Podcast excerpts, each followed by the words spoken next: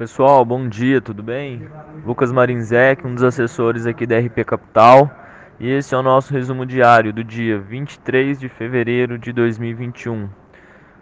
Ibovespa ontem fechou em queda de 4,9%, cotado a 112.668 pontos.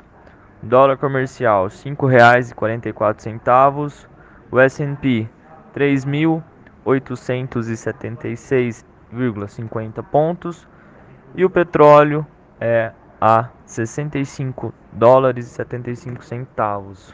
Notícias no Brasil. Ibovespa fechou em queda de 4,9% nesta segunda-feira, a 112.668 pontos. As principais pressões vieram das incertezas geradas pela decisão do presidente Jair Bolsonaro de trocar o comando da Petrobras que levaram as ações da Petrobras a fechar em baixa de 21,51%.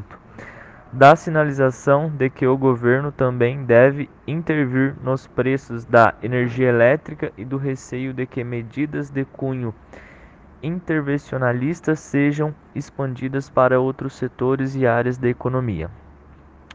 Uma minuta da PEC que estabelecerá o auxílio emergencial circulou publicamente ontem. A proposta contém alguns avanços estruturais relevantes no arcabouço de governança fiscal brasileira. Segundo a XP, essas medidas não vão compensar o impacto de curto prazo do auxílio sobre a dívida pública, mas ajudam o país a gerenciar essa dívida mais alta no futuro.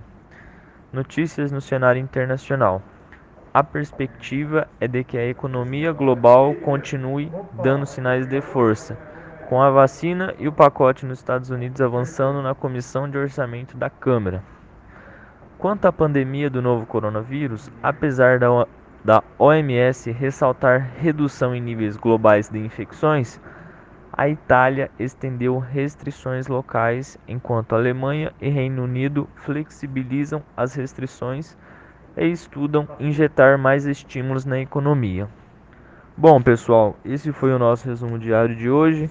Precisando de algum auxílio, estamos aqui à disposição. Um abraço a todos.